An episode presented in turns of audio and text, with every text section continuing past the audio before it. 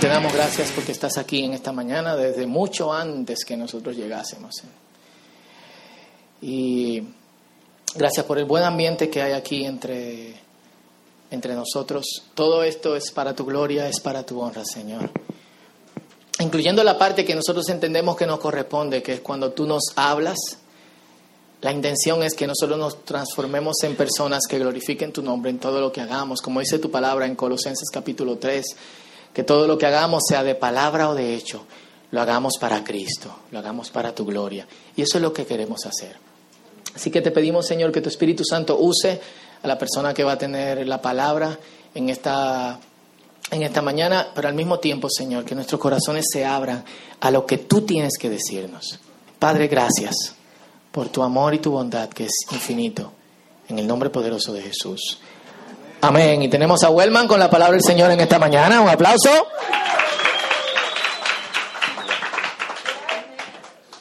Muy buenos días muchachos, ¿cómo están? Qué bueno. Nada, eh, como decía eh, nuestro pastor Fausto, estamos hablando, ¿verdad?, eh, acerca de Jesús y su nacimiento, ¿verdad? Y básicamente cuando preparábamos esta serie nos preguntamos, ¿de verdad Jesús nació? O sea, y lo queríamos enfocar como se hizo en parte el domingo pasado desde el punto de vista histórico, o sea, Jesucristo ha nacido, o sea, hay otras pruebas aparte de lo que dice eh, eh, ese libro negro, ¿verdad? Que está en la mayoría de las casas de nosotros, que se llama Biblia. O sea, existen más pruebas que puedan eh, confirmar ese hecho de que Jesús nació y el domingo pasado, ¿verdad? Tuvimos una muy buena exposición acerca de eso. Les invito, por favor, a que si no estuvieron aquí, y aún si estuvieron y quieren refrescar, ¿verdad?, lo que se habló, a ir a, la página de, nuestra iglesia y descargar el mensaje. También tenemos un podcast y que más ahorita les van a estar eh, indicando la dirección. Y hoy, ¿verdad?, queremos seguir hablando en esa, en esa misma tonalidad. El nacimiento de Jesucristo fue en muchas maneras único, singular y, ¿verdad? El nacimiento de cada niño es así, ¿no? Los que tenemos la, dicha de ser padre, cuando eh, llega un hijo siempre hay como, eh, ¿verdad? Esa alegría, pero también hay un poco eh, de nerviosismo, un poco de tensión. Y el nacimiento de Jesucristo también tuvo sus, ¿verdad? Momentos de alegría y de tensión, pero también fue un nacimiento muy esperado. De hecho, se empezó a hablar de ese nacimiento 600 años antes de que ocurriera. Y empezaron a ponérsele eh, eh, nombres, o más bien títulos, a Jesucristo. O sea, eh, yo no me imagino, sea, la presión que debía de sentir el pobre Jesucristo cuando iba creciendo, iba entendiendo que a él se le iba, se, se, esperaba que fuera esto, que fuera aquello, que fuera lo otro. Y para, echemos un vistazo y leamos en Isaías 9, del 6 al 7. Y como vamos a leer mucho, yo quise, ¿verdad?, poner aquí en, en la pantalla. Y dice, pues nos ha nacido un niño, un hijo, y se está hablando de Jesucristo ahí, se nos ha dado. El gobierno descansará sobre sus hombros y será llamado Consejero maravilloso, Dios poderoso, Padre eterno, Príncipe de paz. Su gobierno y la paz nunca tendrán fin reinará con imparcialidad y justicia desde el trono de su antepasado David por la eternidad. El ferviente compromiso del Señor de los ejércitos celestiales hará que esto suceda. Pero aún más, el mismo Isaías también eh, eh, siguió dando profecías acerca de Jesús. Y vamos a leer esto en Isaías 7:14. Dice, muy bien, el Señor mismo les dará la señal Miren, la Virgen concebirá un niño, dará a luz un hijo y lo llamarán Emanuel, que significa Dios está con nosotros. Y este pasaje en particular es muy importante, porque según el evangelista Mateo, o sea, él mismo dice, esto se cumplió cuando nació Jesús. Leamos también Mateo, ¿verdad? 1 del 18 a 23, que relata, ¿verdad? La historia eh, del nacimiento. Dice, este es el relato de cómo nació Jesús, el Mesías. El Mesías, perdón. Su madre María estaba comprometida para casarse con José, pero antes de que la boda se realizara, mientras todavía era virgen, quedó embarazada mediante el poder del Espíritu Santo. José, su prometido, era un hombre bueno y no quiso avergonzarle en público. Por lo tanto, decidió romper el compromiso en privado. Mientras consideraba esa posibilidad, un ángel del Señor se le apareció en un sueño. José, hijo de David, le dijo el ángel, no tengas miedo de recibir a María por esposa, porque el niño que lleva dentro de ella fue concebido por el Espíritu Santo, y tendrá un hijo y lo llamarás Jesús porque Él salvará a su pueblo de sus pecados. Todo esto sucedió, y aquí es donde Mateo, ¿verdad?, hace referencia a la profecía en Isaías que recién leímos. Dice, todo eso sucedió para que se cumpliera el mensaje del Señor a través de su profeta. Miren, la Virgen concebirá un niño, dará a luz un hijo y lo llamarán Emmanuel, que significa Dios está con nosotros. ¿Qué significa eso? O sea, de todas las otras profecías que hay en el, ¿verdad? en el Antiguo Testamento acerca del nacimiento de Jesús, Mateo específicamente se concentra en, esa y dice, mira, aquí se cumplió esa, esa profecía de que Dios está con nosotros. Y en el contexto bíblico, eso es lo más grande que pudo haber sucedido. Vamos a ver, mira, Juan lo pone de esta manera. Vamos a leer Juan capítulo 1 del 1 al 3 y después vamos a leer el verso 14. En el principio la palabra ya existía. La palabra estaba con Dios y la palabra era Dios. Y noten este cambio aquí. Él, refiriéndose, ¿verdad? A, una persona, Él que es la palabra, existía en el principio con Dios. Dios creó todas las cosas por medio de Él. ¿De quién? De la palabra. Y nada fue creado sin Él. Entonces, Juan como que te pinta, o sea, ¿quién es esta persona que sustenta la existencia misma, o sea, la vida misma? Tuvo un inicio en esta persona esta persona que ha creado todo lo que existe, todo lo que se puede ver y aún lo que no se puede ver, esta persona, Juan dice, el que lo hizo todo, miren lo que hizo. Entonces la palabra se hizo hombre, que en este caso significa un downgrade. O sea, imagínate que, que tú lo puedas hacer todo y vengas y te hagas un simple mortal. Y para colmo hombre, ¿verdad, mujeres?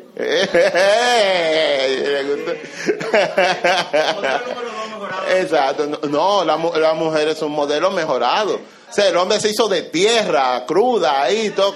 La mujer se hizo de, de, de, un material refinado, ¿sí o no? Estoy frío como así.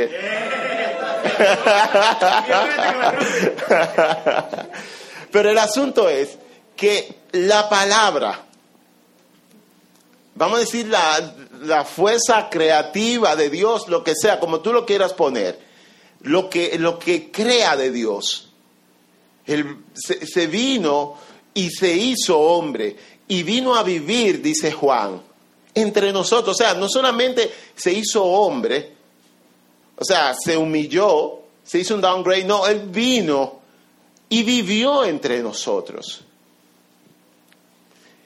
Y sigue diciendo Juan, estaba lleno de amor inagotable y fidelidad, y hemos visto su gloria, la gloria del, única, del único Hijo del Padre. Pero Pablo, hablando también de, de, todo este hecho con, con consecuencias eh, cósmicas, que significa que Jesús, haya venido al mundo, lo pone de esta otra manera. Vamos a leer en Filipenses, en el capítulo 2, ¿verdad? Vamos a leer del versículo 6 al 8. Y Pablo es inclusive un poco más dramático que Juan. Y dice Pablo, Cristo, ¿verdad? Quien siendo por naturaleza Dios, no consideró el ser igual a Dios como algo a que aferrarse. Por el contrario, se rebajó voluntariamente, tomando la naturaleza de siervo y haciéndose semejante a los seres humanos. Vuelve Pablo y dice, o sea, un downgrade se hizo, para atrás. Y al manifestarse como hombre, se humilló a sí mismo. O sea, no le bastó solamente con hacerse un ser mortal, sino que siguió, o sea, humillándose hasta allá abajo y se hizo obediente hasta la muerte. ¿Y muerte cómo? De cruz. Jesucristo se humilló a sí mismo y ese es quizás el hecho más, quizás no, perdón, y ese es el hecho más grande en toda la historia. Dios ha venido a estar con nosotros. Pudiéramos decirlo de esta forma, Dios con nosotros significa que por amor el Señor de todo se hizo siervo de todos. Y muy bien, eso es, ¿verdad? Es eh, eh, en, en, la Biblia, en el contexto bíblico, pero cuando yo, ¿verdad? Sumo, resto, divido y multiplico y digo, ven acá, ¿cuándo, fue eso, ¿cuándo pasó eso? Hace dos mil años. Digo, o sea, ¿qué consecuencias tiene eso para nosotros hoy en día? Y así rápido uno mira y como que obtiene una visión como que te, al menos te preocupa. O sea, tú dices, ok, Dios está con nosotros, Dios vino al mundo a vivir, pero dos mil años después tú esperarías tener un mundo, ¿verdad?, un poco diferente al que tenemos ahora. Por ejemplo, Dios con nosotros y en el mundo tenemos conflictos bélicos que en lo que va de año tiene más de 10.000 muertes. Por ejemplo, ahí en Siria, la guerra en Siria va por 23.299 fatalidades solo en lo que va de año. En total ya pasan el medio millón de muertos. La gran guerra contra el terrorismo, ¿verdad? Que llevan nuestros amigos del norte en Afganistán y en Irak que llevan 19 mil muertos en Afganistán y 12 mil 548 en Irak solo este año. Y tú te pones a pensar como que de verdad Dios con nosotros. Y miremos otra cosa, miremos por ejemplo la esclavitud, un tema de que, eh, ¿verdad? Hablamos en este año con nuestros amigos de IJM. Nosotros eh, eh, tenemos esclavitud todavía y para muestra un botón, miren, este número estimado de personas que sufren a nivel global eh, esclavitud moderna, 45.8 millones de personas. Y si ustedes se fijan aquí en el cuadro eh, inferior de la derecha, dice que aquí están los países con la mayor proporción de su población en esclavitud moderna. Y aquí me gustó esa gráfica para resaltar ese nombrecito que se ve ahí.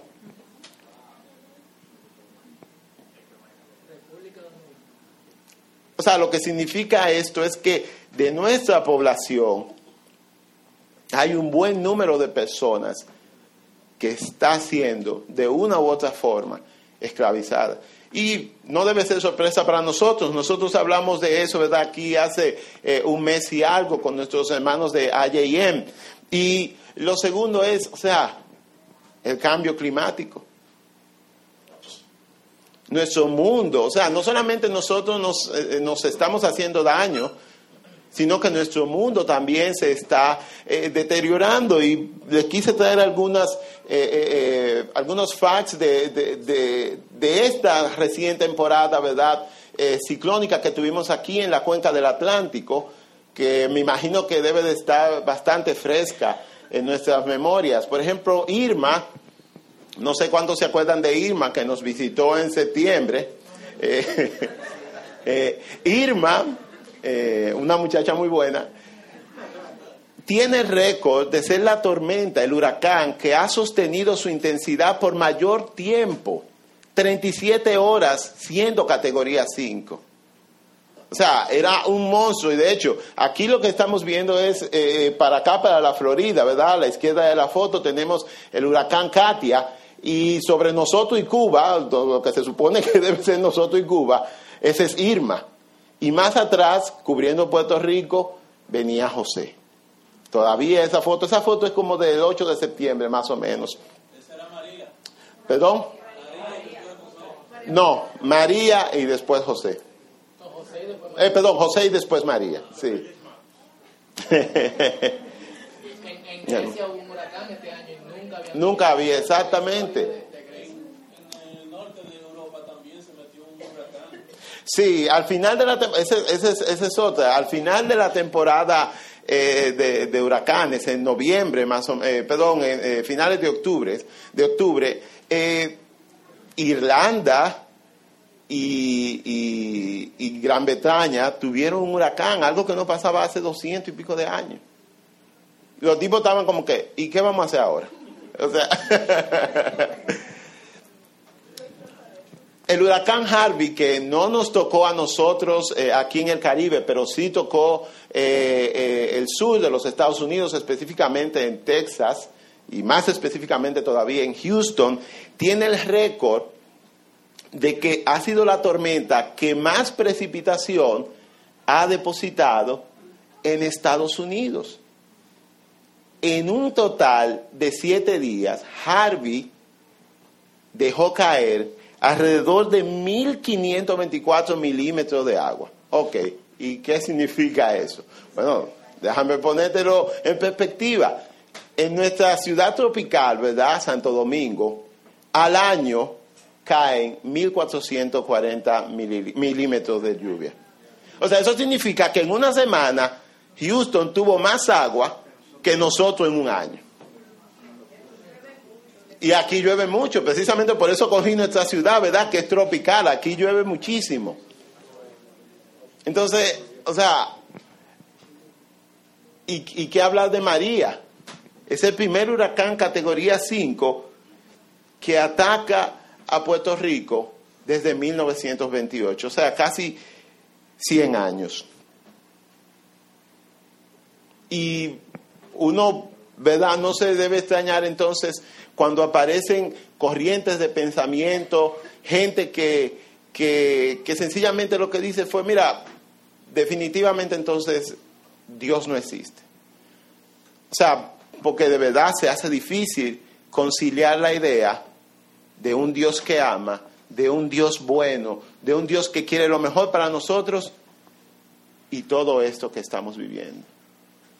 Y no solamente eso, eh, eh, eh, hay otra gente que dice que Dios hizo el mundo, ¿verdad? Lo creó y después dijo, tan suelto muchachos, y se fue. Y dice, ya ustedes saben ahí, cuiden eso, no hay más. De hecho, un filósofo de edad francés, eh, apellido Nietzsche, dijo que Dios había muerto. O sea, y, no es de sorprender porque tú lo compartes y la Biblia dice, ah, alegría, Dios vino, se, se encarnó, y esto, que lo otro, y lo otro. Y el mundo, al parecer, va de mal en peor. ¿Verdad que son difíciles de conciliar esas dos ideas, verdad? Tú, por un lado, la cosa cayéndose a pedazos y por el otro, tú tienes a la Biblia diciendo, ah, Dios está con nosotros. Miren, yo tengo ya algunos años, ¿verdad? Caminando con, con, el Señor y, y, me he dado cuenta de algo y lo veo en las escrituras y es que Dios, la mayor parte del tiempo, actúa como en sigilo, ¿verdad? Sigilosamente, no, no, sigilosamente, perdón, no hace mucha bulla, no es muy rimbombante. De hecho, como ejemplo, miren el nacimiento de Jesús. O sea, pónganse a pensar, los judíos estaban diciendo, Señor, necesitamos un Salvador, Señor, por favor, mándanos a alguien. Los romanos nos están metiendo, Señor, de todo, trompada, patada. Y, el Señor le dice, ok, y la respuesta del Señor es un bebé con bajo a caballo. Los judíos se quedaban como que, ¿what? O sea, de verdad, imagínate, imagínate, Señor, queremos un libertador. Ah, sí, un bebé. Y para colmo, ¿verdad? en un pesebre. Juan lo pone eh, de esta manera. Vino al mismo mundo que él había creado. Sigue Juan hablando de Jesús en el capítulo 1 de su evangelio. Pero el mundo que Jesús, el Señor, había creado, no lo reconoció. Vino a los de su propio pueblo y hasta ellos los rechazaron.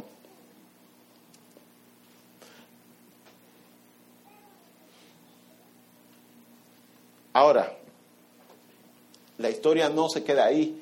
Sigue diciendo Juan en el versículo 12, pero a todos los que creyeron en Él y los recibieron, les dio el derecho de llegar a ser hijos de Dios. Lo que Juan está tratando de decir, mis hermanos, es que a diferencia, ¿verdad?, de cómo, de cómo usualmente es con, nosotros, o, en, nuestro mundo, ¿verdad?, de día a día, con Dios el creer precede al ver. O sea, usualmente nosotros, ¿cómo, cómo funcionamos? Nosotros creemos porque vemos. O sea, nosotros vivimos en nuestro mundo lleno de datos, lleno de que, de, que información, y por eso nosotros entonces nos hacemos una idea de la realidad. Pero al final, y piensen conmigo un poco aquí a ver si, si, estoy equivocado, al final eso lo que significa es que nosotros estamos en control, ¿verdad? Nosotros decidimos qué creer, qué no creer, cuando, si tú quieres que yo te crea, entonces tú tienes que presentarme data de, esas cosas para yo creer, tú tienes que sustentar lo que tú estás diciendo. Con Dios no funciona así. Lo primero que tenemos que hacer, ¿verdad? Para poder estar y, y, y, ver esa realidad en la que Dios vive y Dios se mueve y Dios obra, es admitir que nosotros no tenemos el control. Y decir, yo creo porque tú me dices. Vuelvo y les repito, con Dios, para ver, tenemos que creer. De hecho, el escritor de Hebreo lo dice en, el capítulo 11, verso 6 de su libro, lo dice así, porque sin fe es imposible agradar a Dios. ¿Y cómo más sigue? ¿Quién se acuerda? Y todo aquel que le busca, debe creer que le hay, debe creer que Él existe.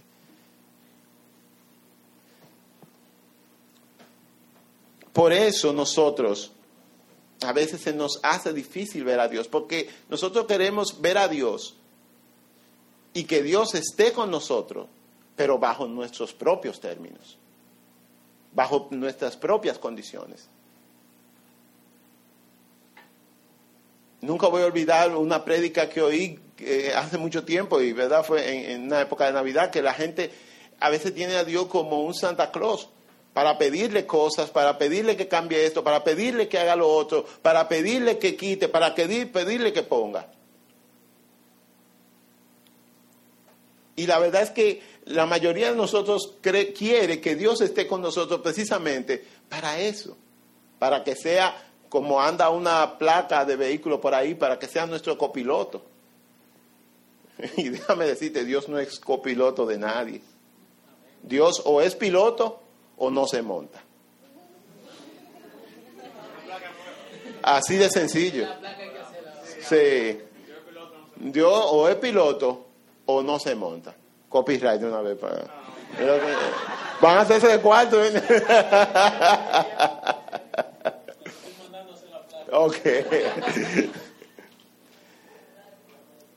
Miren, Dios con nosotros implica varias cosas. lo primero que, que, implica y que significa es que Dios nos ama. ¿O acaso algunos de ustedes nunca ha pensado, acá, ¿por qué cuando Adán y Eva pecaron Dios no decidió mejor darle delete y empezar de nuevo? ¿No hubiera sido un poquito más fácil? Ay, me equivoqué, control Z, ¡pup!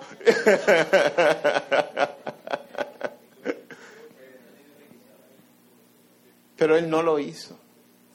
Y no lo hizo porque nos ama. Y yo quisiera que tú pensaras, porque la verdad, a veces, uno, o sea, a uno le da trabajo sentirse amado. Sentirse amado por Dios así, incondicionalmente, como recién cantamos. Tu gran amor me acepta tal y como soy. Y, y en esta relación, lo mejor de todo es que Dios es quien da el primer paso. Nosotros sencillamente respondemos. Y así ha sido siempre. O sea, Dios es el que cuando se pierde la oveja, deja la sota que tiene y sale a buscar la perdida. Porque para Dios una oveja vale tanto como 99. De hecho, cada oveja tiene un valor tan intrínseco que si solamente hubiera esa sola oveja, que si solamente existiera esa sola oveja, igual él la hubiera ido a buscar. Así Dios te ama.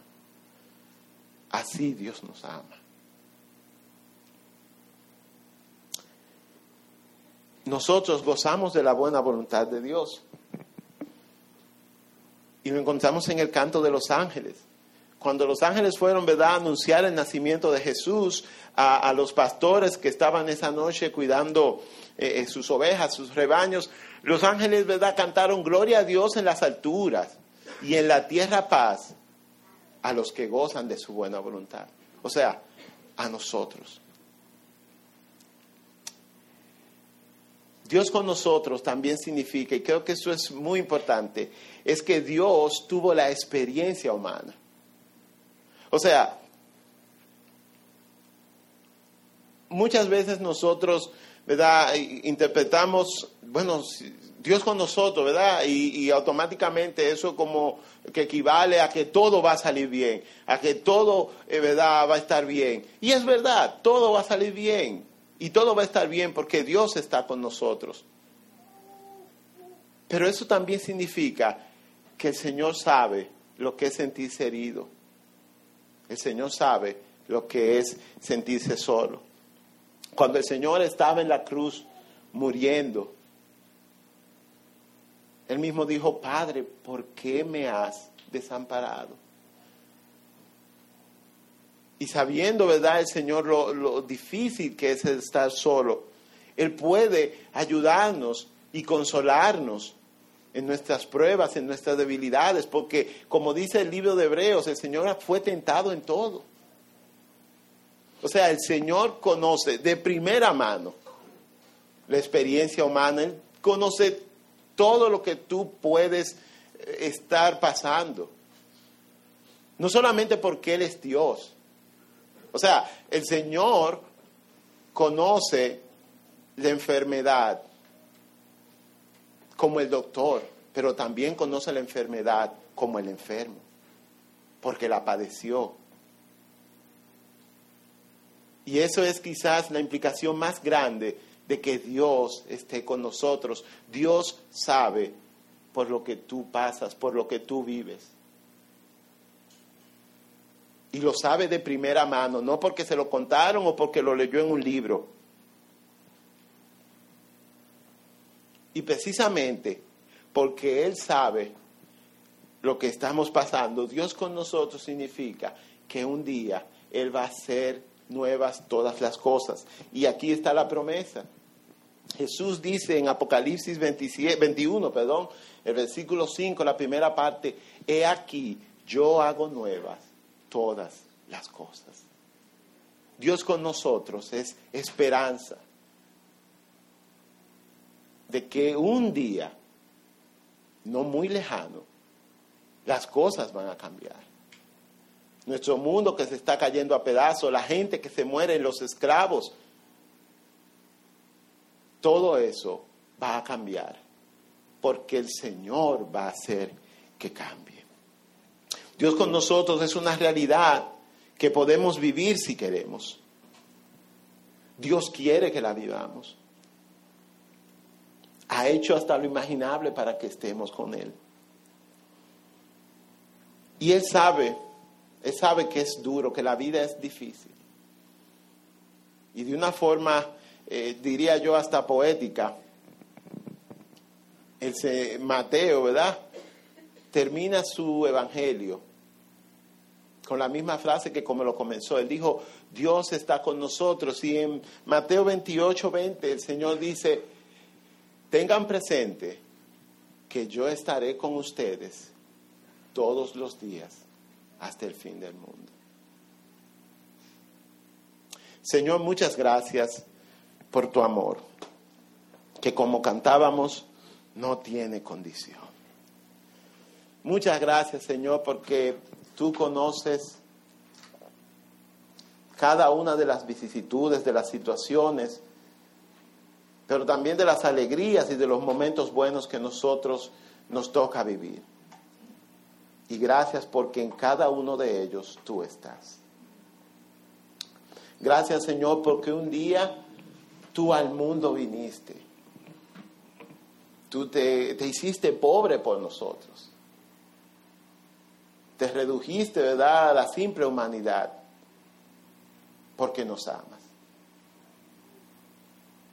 Padre, ayúdanos, Señor, a, a tener fe para verte actuar, aún en este mundo tan loco, ¿verdad?, que nos ha tocado vivir.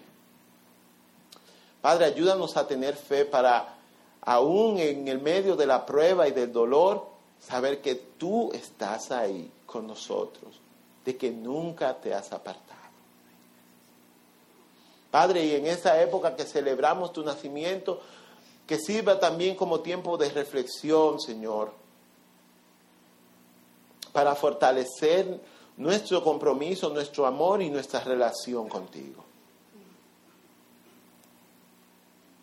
En el nombre de tu Hijo Jesús, oramos.